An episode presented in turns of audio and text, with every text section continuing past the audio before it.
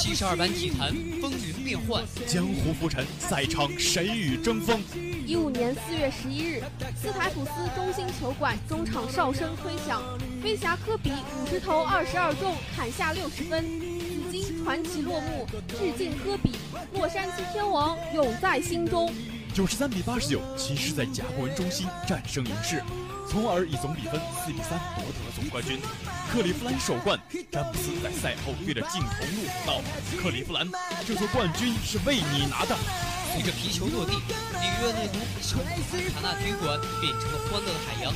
中国女排时隔十二年之后再夺奥运会金牌，年轻的女排姑娘在铁榔头郎平的带领下，拼出了中国女排又一个辉煌。挥洒汗水，传递感动，尽在先锋体育。Hello，大家好，欢迎收听本期的先锋播报，我是小波陈峰。那现在坐在我旁边的呢是我们的新小波小新，让他来给大家介绍一下自己吧。Hello，大家好，我是小波小新，很高兴呢能来到先锋体育这个节目组，和大家一起开启一段愉快的播音时光。嗯，话不多说，我们直接开始播报吧。好，那首先是我们本期的先锋播报，三月十九日讯。今日勇士客场挑战已经取得八连胜的马刺。比赛开始后，两队展开对攻大战。德罗赞为马刺首开局面。刚刚加盟勇士的博古特也在内线达成。阿尔德里奇和格林互飙三分。首节打完，两队战至二十五平。次节比赛，马刺的替补阵容表现出色，怀特和福布斯连续得分，德罗赞也打成二加一。马刺用一波十比零确立领先。半场战罢，马刺以五十八比四十七领先勇士十一分。一边再战，杜兰特连得六分，汤普森也在外线找到手感，勇士迅速追上比分。米尔斯和贝里内利先后命中三分，帮助马刺稳住局面。三节打完，马刺以八十二比七十八领先勇士四分。末节比赛，两队展开对标好戏，汤普森连续命中三记三分，马刺则多点开花，阿尔德里奇强打内线取分。贝尔坦斯也在外线续上火力，马刺一直保持微弱领先。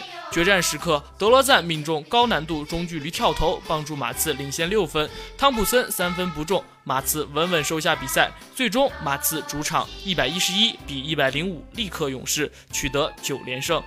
看完了五星勇士，我们再接下来看一看让大家备受期待的凯尔特人吧。三月十九日讯，凯尔特人坐镇主场，迎来了掘金的挑战。首节比赛，塔图姆开场后状态出色，先是抢断，后助攻欧文得分，随后跳投得手，把比分改写成了四比零。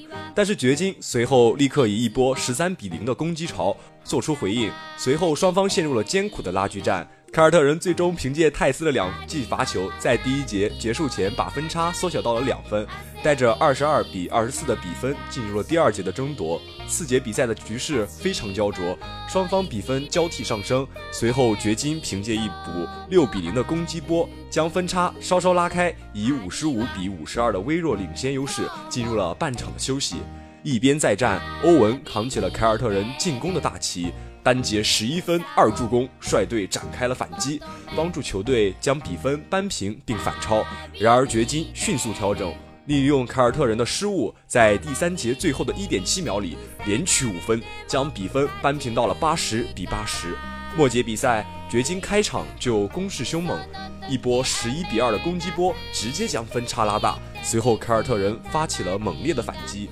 一度将比分追到了三分，但分差很快又被拉开到了十分。随后，虽然凯尔特人依旧穷追不舍，但米尔萨普凭借一记三加一，彻底扼杀了比赛的悬念。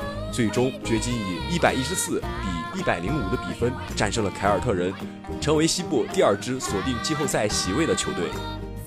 好，那接下来呢，就是我们的先锋热点。那众所周知呢，马刺队在这个赛季开始啊，表现一直不好，但最近一波九连胜，让大家又重拾了对马刺的信心。贝尔斯坦三分线外发炮扩大分差，德罗赞后仰跳投锁定胜局。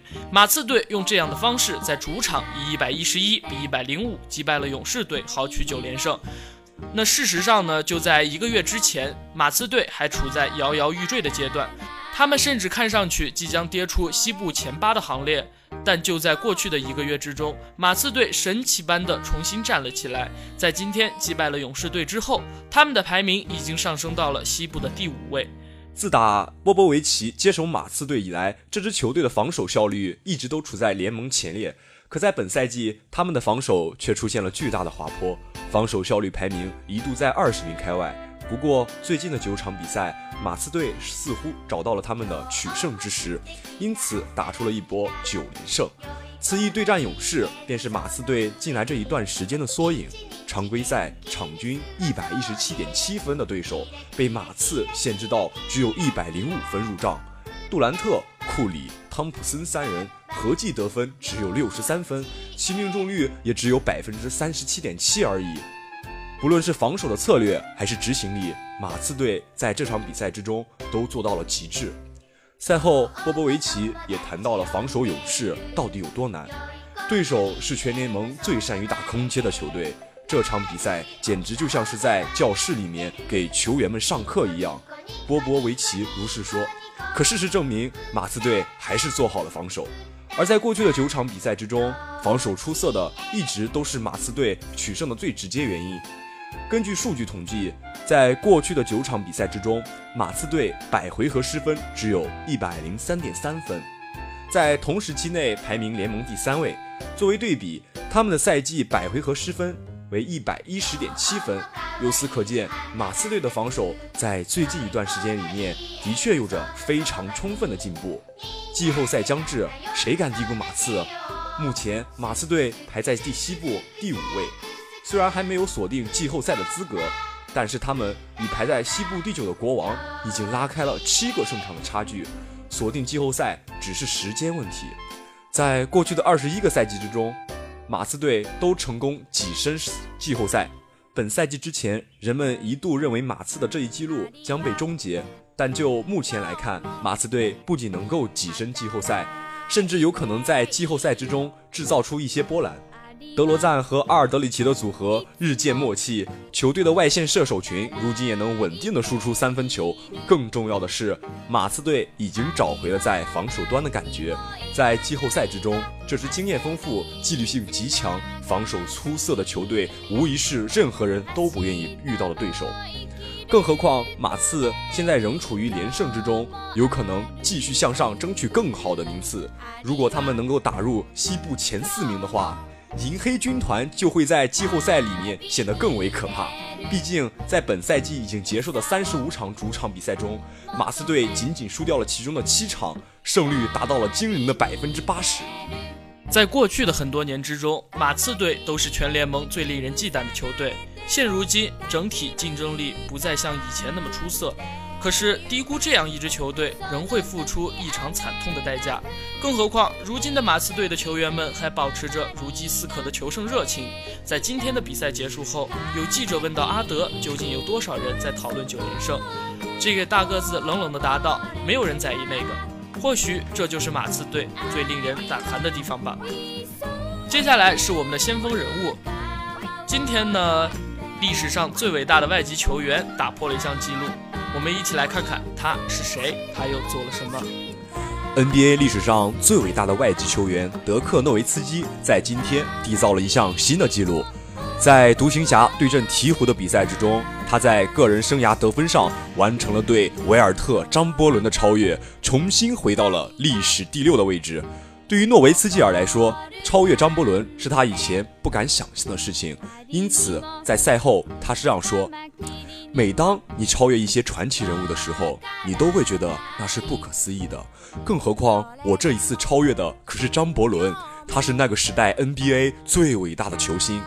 事实上，在本赛季开始之前，所有人都已经认定诺维斯基在本赛季超越张伯伦已经是板上钉钉的事情，因为在那时德克在总得分上比大北斗星少二百三十二分而已。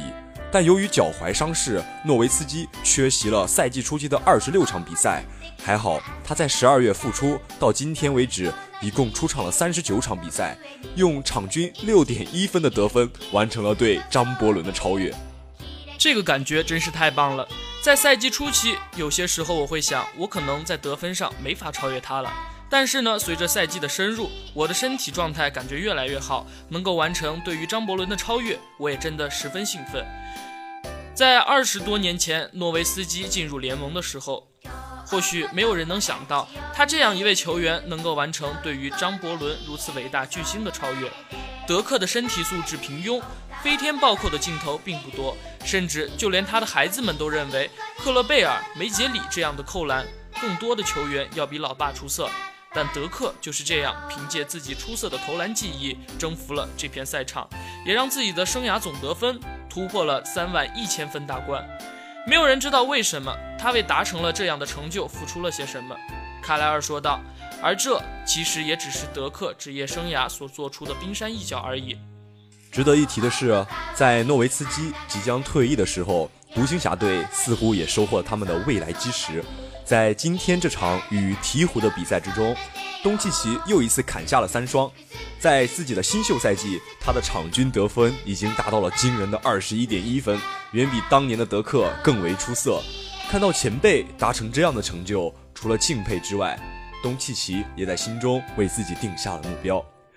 我在想，有朝一日达成这样的成就，让我的名字在职业生涯结束之后被所有人铭记。德克是所有国际球员的偶像，任何人都想像他一样成功。东契奇说道。好，那么本期的先锋体育到这里就结束了。我是小波陈峰，我是小波小新，我们下期再见，拜拜。